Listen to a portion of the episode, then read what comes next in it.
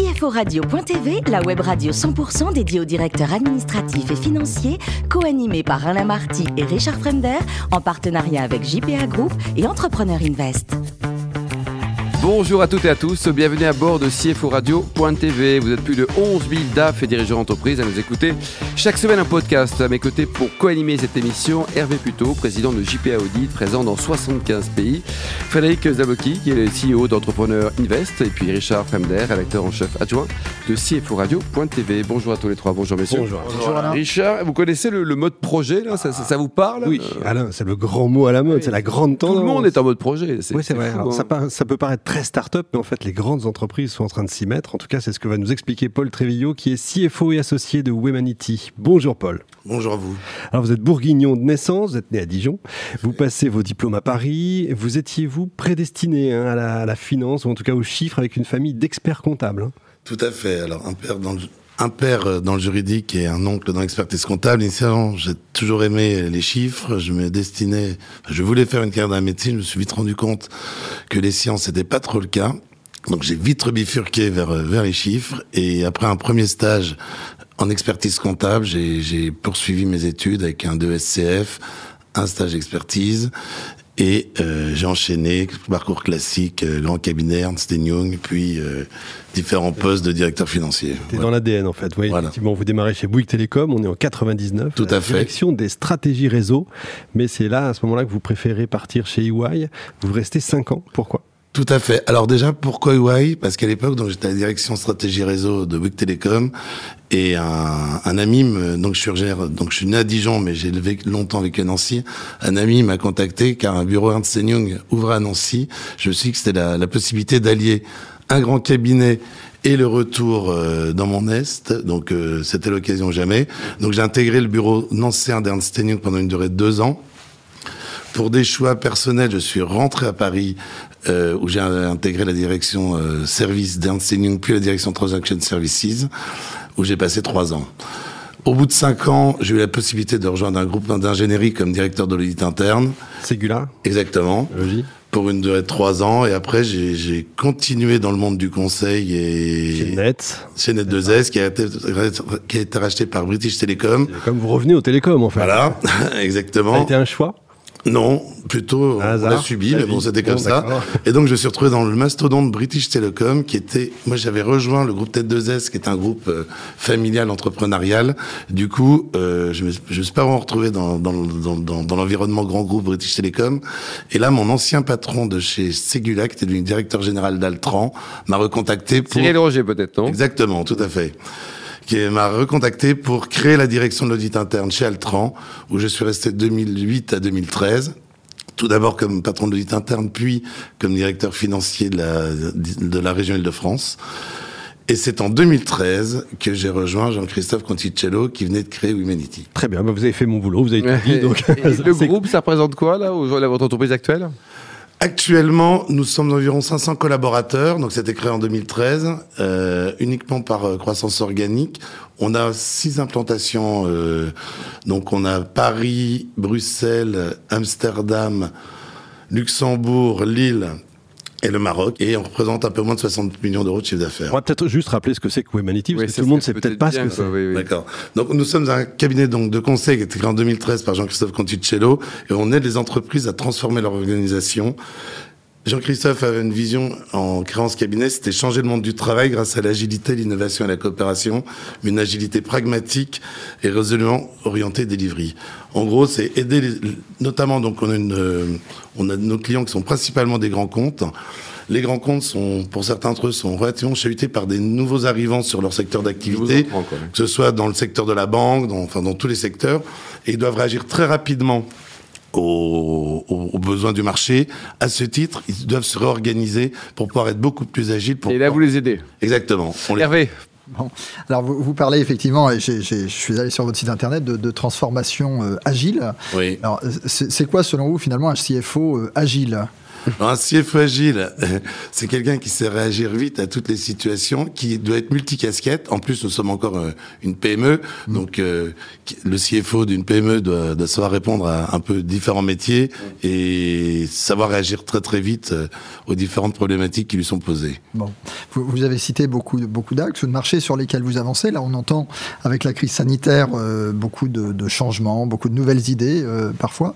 Pensez que vraiment on, on va partir dans une transformation euh, euh, fondamentale ou que finalement euh, les choses, un effet de balancier et on va. Alors une chose qui est certaine avec ce qui vient de se passer, mais nous alors depuis de nombreuses années, nous accompagnons nos clients là, dans ce secteur-là. Depuis très longtemps, on apprend dans nos nouvelles méthodes de travail à travailler en remote avec des, des, équipes qui peuvent être déportées. Donc ça nous a beaucoup servi lors du confinement parce que nous, naturellement, nos, toutes nos équipes ont l'habitude de travailler en télétravail, de l'étranger, tout ça. Donc, résolument, le monde du travail va changer en ce sens. Et on est persuadé que ça va être compliqué de revenir à un monde, on va dire, à l'ancienne. Et du coup, il y a beaucoup d'entreprises qui accélèrent leur transformation, notamment au niveau de leur système informatique, au niveau de leur transfert digital, car si on devait retourner dans un mode confinement, les gens ont besoin de pouvoir travailler et d'avoir l'ensemble de leurs fonctionnalités depuis chez eux et de savoir travailler avec des équipes déportées. Donc résolument, je pense que la voie est plutôt dans ce sens-là. Intéressant. Alors, j'ai compris que vous développiez en interne un ERP. Est-ce qu'on peut vraiment euh, mettre en parallèle ERP et agilité au sens où vous l'entendez? Alors, on le développe pas spécifiquement en interne. On en a mis en place un.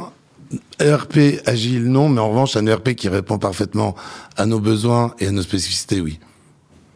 Parfait, merci. Frédéric alors moi j'aime beaucoup Humanity. Bon, euh, je dois avouer, on est actionnaire, donc je, suis un peu subjectif. Euh, ce que j'aimerais peut-être qu'on explique, c'est l'agilité. Combien de temps ça fait gagner sur un gros projet, par exemple? Ça peut faire gagner beaucoup de temps, beaucoup, beaucoup d'énergie et beaucoup d'argent. Si on prend le cas d'un projet classique, donc les fameux projets classiques en, euh, en V, avec un cahier des charges, des équipes qui développent, parce que, oh, pardon, en, en tout d'abord, l'agilité vient à la base du monde de l'informatique. Donc, mmh. les projets agiles, à l'origine, étaient principalement des projets informatiques. Maintenant, l'agilité a été transvasée sur sur d'autres métiers comme les RH et ça. Donc historiquement, et moi j'en ai vécu notamment quand j'étais chez Altran, un projet IT, notamment un projet de, de, de déploiement d'un ERP ou quelque chose comme ça. Donc il y avait un cahier des charges, il y avait des équipes qui développaient en tunnel sans avoir aucun lien avec les opérationnels. Et à la fin, on se rendait compte au bout de plusieurs mois qu'en fait les spécificités initiales n'étaient absolument plus adaptées au marché tel qu'il l'était quelques mois après. Du coup, il fallait tout mettre à la poubelle, redévelopper. Donc ça peut faire gagner plusieurs millions sur des gros projets, mais surtout, euh, ça fait gagner en efficacité car en permanence, les gens qui travaillent sur les projets agiles, vu que ce sont des itérations permanentes entre les équipes de développeurs et les équipes opérationnelles, les gens voient le, le travail et le projet avancer en, en live et donc c'est en termes de, de mindset. Moi, je dirais en bref, c'est l'avenir des, des, grands projets. Tout à fait. Et d'ailleurs, c'est notamment l'avenir de tous les grands groupes. Si on prend tous les Gafa, par exemple aux États-Unis, ils travaillent tous en mode agile et tous les groupes performants euh, du, du nouveau monde, on va dire, sont tous en mode agile. C'est pour ça que les les grandes entreprises qui sont nos clients, qui sont des entreprises plus anciennes, veulent absolument se mettre à l'ordre du jour pour pouvoir rattraper leur retard à ce niveau-là et pour pouvoir coller au plus vite aux données du marché et aux besoins du marché. Quelle est l'ambition internationale de Womanity L'ambition internationale. Alors pour l'instant, nous sommes très européens. Comme je l'ai dit, nous sommes implantés euh, en Belgique, euh, Luxembourg aussi.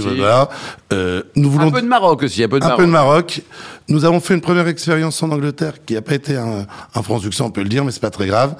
Euh, on, on, L'ambition principale, c'est déjà de devenir le leader européen dans notre métier, avant d'aller trop loin, parce qu'avec les histoires de décalage horaire, on préfère déjà être très très bon sur notre zone, avant de vouloir voir trop grand et trop loin. Non, mais ça, ça paraît tout à fait euh, cohérent euh, là-dessus. Est-ce que la croissance externe est quelque chose qui vous parle ou pas Tout à fait. Alors, Sauf que donc on, nous avons été créés en, en, 2013, nous sommes un peu moins de 500. Nous avons une ADN très très forte au sein de la société, de par nos coopérateurs qui sont recrutés. Le risque, vu que nous sommes trop petits, ce serait qu'en cas d'une acquisition d'une taille importante, ça vienne polluer ou perturber l'ADN global. Et l'autre risque, c'est si on achète des boîtes trop petites, notamment dans le conseil, il y a toujours un, un fort risque lié à l'intuitu personnel des dirigeants. Donc, on attend d'avoir une taille un peu plus conséquente et plus critique pour se permettre des, des acquisitions. On pourrait en envisager d'ores et déjà sur des métiers très ciblés, mais pour l'instant, on a privilégié la croissance organique. Dernière question, c'est la concurrence. Est-ce qu'il y a une entreprise en France, notamment, ou peut-être en Europe, qui vous ressemble? Alors, on a différents concurrents en fonction du type de mission que l'on que l'on qu'on chez nos clients. On peut autant se retrouver en concurrence avec les cabinets de stratégie comme le BCG, McKinsey. Une entreprise qui qu'on trouve assez souvent en concurrence qui est à peu près notre taille, c'est la société Octo Technologies du groupe Accenture. Voilà un peu. Mais souvent les cabinets strat, des sociétés comme Octo sont nos principaux concurrents. Paul, avec le recul, le plus beau métier du monde, c'est DAF ou chirurgien? Ben, C'est évidemment chirurgien, car le chirurgien euh, sauve des vies. Nous ne sommes là que pour optimiser les entreprises, donc il faut rester quand même euh, très humble par rapport à notre métier. Exactement. Alors vous supportez au foot euh, le PSG Nancy, mais pas Dijon, parce que vous êtes né à Dijon. Alors non, parce que je suis né à Dijon, j'ai fait de 0 à 5 ans. Mon cœur d'adolescent et de est à Nancy, donc une super équipe. Hein. Et là, pourquoi Nancy? Parce que c'est la, la, nostalgie d'un certain Platini, Platini. de Platoche Ah, exactement. Et voilà. C'est vrai? Alors, vous jouez au foot ou pas? Vous avez joué au foot? Non, j'étais un, un, ancien handballeur. Ah, très bien, le handball, joli sport aussi. Alors, côté vin, pour digérer un peu le hand, là, vous avez plutôt la Bourgogne? Ah, voilà, là, je suis retourné parce que, à mon endroit de naissance, parce qu'on peut pas dire que Nancy, on soit fortement euh, pourvu en, en, bon breuvage, donc euh, j'ai un, un, petit fait pour les Bourgognes, effectivement. Mm, mm. Alors, vous avez lu le, le, Temps des tempêtes, hein, qui est un livre que vous avez tous lu ici ou pas forcément. Euh, donc, si demain, en 2022, il se représente, Sarkozy, vous votez pour lui ou pas? Alors, je l'ai lu pas forcément pour des convictions politiques, mais plutôt parce que j'aime beaucoup les, les dessous des histoires politiques et les dessous du pouvoir. Je, je m'abstiendrai de... Pas de commentaires sur non. votre vote en 2022 Exactement. Bon, très bien, merci Paul. Merci Paul, merci également à vous euh, Hervé, Frédéric et Richard. Fin de ce numéro de CFO Radio.tv. Retrouvez toute notre actualité sur nos comptes Twitter, LinkedIn et Facebook. On se donne rendez-vous mercredi prochain à 14h pour une nouvelle émission l'invité de la semaine de CFO Radio.tv, une production B2B Radio.tv en partenariat avec JPA Group et Entrepreneur Invest.